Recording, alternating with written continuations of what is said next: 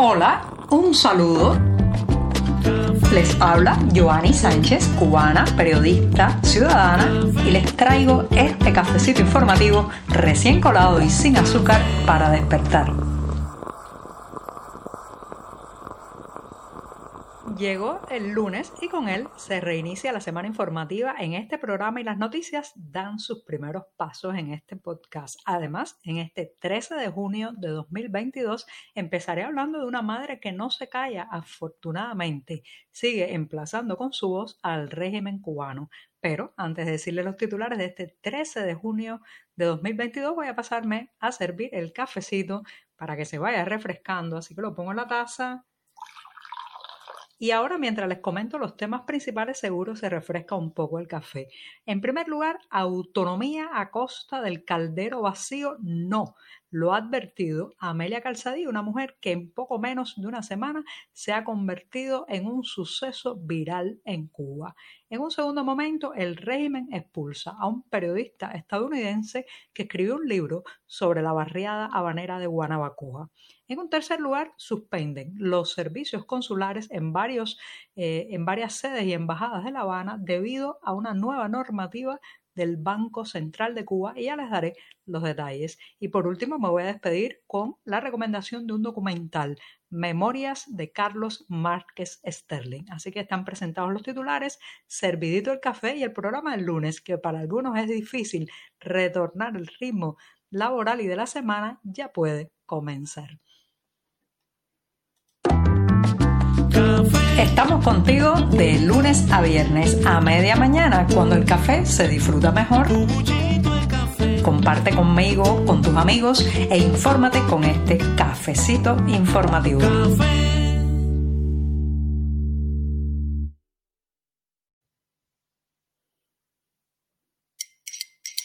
Un buen sorbito de café siempre es necesario. Cualquier momento es bueno para tomarlo, pero si es lunes, mucho más. Así que me voy a dar un buchito largo ahora mismo.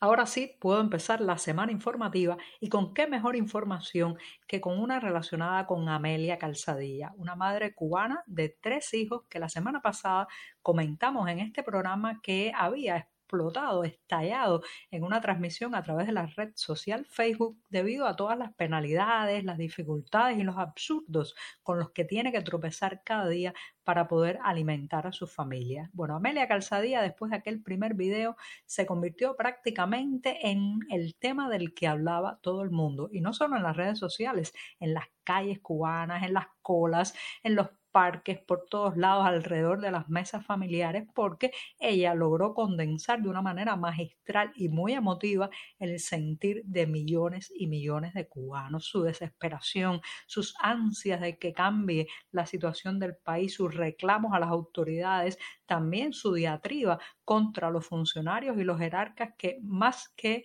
eh, facilitar la vida de los ciudadanos, lo que hacen es obstaculizarla. Bueno, todo eso la convirtió en una especie de bandera, de altavoz de la ciudadanía y especialmente de ese sector tan afectado en la Cuba de hoy, que son las madres, las mujeres que tienen a su cargo la alimentación y el cuidado de sus hijos, que, eh, bueno, pues se ven en situaciones muy difíciles, no solamente para alimentarlos, sino también para poner un par de zapatos en sus pies, para poder llevarlos a las escuelas, poder proveerles de una merienda escolar o simplemente eh, de una mochila para trasladar los libros a su centro escolar. Bueno, pues Amelia Calzadilla unificó todo ese grito desesperado que late en el interior de la sociedad cubana, pero que lamentablemente la represión, el miedo, la doble moral, la simulación muchas veces no deja aflorar pues lo ha vuelto a hacer. Amelia Calzadilla este fin de semana publicó un segundo video donde da cuenta de las eh, presiones y las represalias que ya ha sufrido por decir lo que piensa. Una de esas represalias es la que todos imaginamos, el intento oficialista de destruir su reputación, de hacerla aparecer como una persona financiada desde fuera de la isla. Fíjense que falta de originalidad tiene el guion del fusilamiento de la reputación en Cuba que repite y repite lo mismo que hace 60 años están diciendo sobre toda persona crítica, toda persona con un criterio propio, toda persona que ose eh, pues señalar al poder, señalar las faltas del poder en Cuba. Bueno, pues ese guion lo han aplicado varios medios oficiales y algunos voceros bastante lamentables, por cierto, eh, han utilizado este tipo de acusaciones para tratar de quitarle fuelle y fuerza a eh, las críticas que había hecho Amelia Calzadilla. ¿Qué dicen de ella estos, estos, digamos, voceros oficialistas? Bueno, que está mintiendo, que está financiada desde fuera, que tiene unas uñas muy retocadas y muy cuidadas para decir que que está viviendo la miseria, que mientras hablaba había una lámpara encendida detrás de su cabeza, cómo es posible que quiera ahorrar electricidad y gaste electricidad, en fin, el viejo guion, que es prácticamente una pantomima que se repite una y otra vez, eh, denigrando al mensajero en lugar de eh, pues responder al mensaje. Eh, Amelia Calzadilla ha hecho otro video eh, otra transmisión a través de la red social Facebook con muchísimas dificultades porque una de las represalias que está viviendo es el corte intermitente y el deterioro de su servicio de conexión a Internet. Pero aún así ha dicho varias verdades muy sólidas y muy eh, digamos, verídicas todas. Eh, entre eso, que hoy, el lunes, pues a las 11 de la mañana, tiene una cita supuestamente para comparecer en el gobierno del municipio Cerro, pero que podría ser, como es práctica habitual la seguridad del Estado una encerrona de la policía política para intimidarla. Su familia está viviendo una verdadera vorágine, un vértigo desde que ella publicó su primer video teme por la seguridad de sus hijos, por el clima de irrespeto y agresión verbal que se ha generado en los medios oficiales contra ellas, algo que es una vieja práctica del castrismo, señoras y señores, que ha intentado destruir muchas vidas, afortunadamente no siempre lo ha logrado. Y bueno, pues esta mujer que un día dijo basta, se paró frente a su eh, teléfono o su laptop y eh, pues dijo lo que todos sentimos, esta mujer ahora está en una situación muy frágil, pero también muy digna y muy consecuente con sus declaraciones. Por ejemplo, habla de la autonomía del país porque una de las acusaciones que le han hecho es que si quiere vender el país a, a una potencia extranjera y ha dicho una frase que me encanta, dice, autonomía con el caldero vacío, no.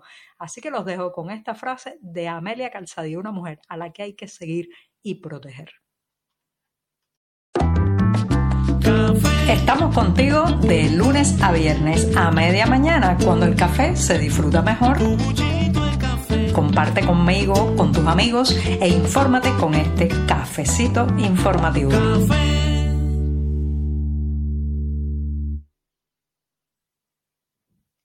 Un colega, el periodista estadounidense Anthony Di Palma, fue impedido de entrar a territorio cubano, aunque llegó a aterrizar el pasado 8 de junio en el Aeropuerto Internacional José Martí de La Habana. Las autoridades lo declararon no admisible y Di Palma lamenta este incidente, además del interrogatorio y las presiones que sufrió durante esa jornada, porque entre los objetivos de su viaje estaba llevar unas maletas con medicamentos y ayuda a varias personas que lo ayudaron con sus testimonios a hacer su último libro, un libro en el que aborda la vida en la barriada habanera de Guanabacoa. Anthony Palma es un periodista que no necesita presentación, fue durante muchos años corresponsal del periódico estadounidense The New York Times y también tiene varios galardones y premios a su labor acumulados durante décadas. Pero esta vez, pues las autoridades cubanas, la policía política obvió todo eso, se saltó todo el pedigrí o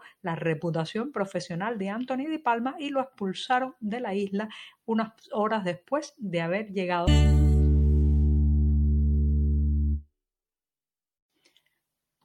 La situación para los que quieren emigrar de la isla se ha convertido en estos días en especialmente difícil. Un nuevo obstáculo se ha sumado a ese largo camino que es la ruta de escapada, un camino lleno de dificultades, extorsiones, precios altos y ahora un nuevo eh, traspié porque hay una resolución del Banco Central de Cuba que está vigente desde el pasado viernes que impide a los consulados en la isla convertir a divisas sus cuentas en pesos cubanos. Esto ha provocado ya por el momento la suspensión del trabajo de varias embajadas o al menos ha limitado a muchísimas embajadas y consulados como es el caso de los consulados de Panamá, y de México que han visto recortar su capacidad de trabajo, especialmente en las citas consulares para tramitar visados porque simplemente no se sabe en qué moneda van a poder pagar eh, los clientes, los interesados en obtener ese tipo de permiso para viajar a esos países, porque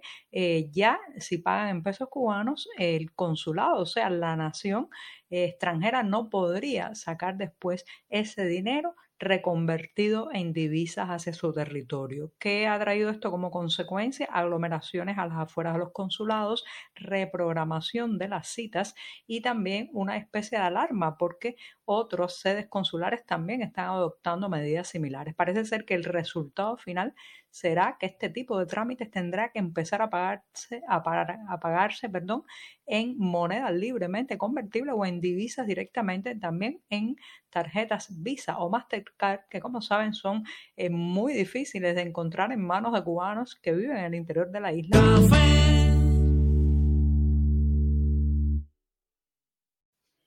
Este programa, el primero de la semana, ya llega a su fin y me voy recomendándoles un documental que se estrenará, será un estreno mundial el próximo 17 de junio a las 7 de la noche, lo estrena el Centro Cultural Cubano de Nueva York y lleva el título Memorias de Carlos Márquez Sterling. Está basado en una entrevista de 8 horas con este importante intelectual abogado que se hiciera como parte del proyecto de Historia Viva de Cuba en la Universidad Internacional de Florida. Así que reitero, el día 17 de junio a las 7 de la noche se podrá disfrutar además a través de Internet un documental sobre la vida de este abogado, escritor, político y diplomático cubano. Ya saben, día 17 a las 7. Muchas gracias y hasta mañana.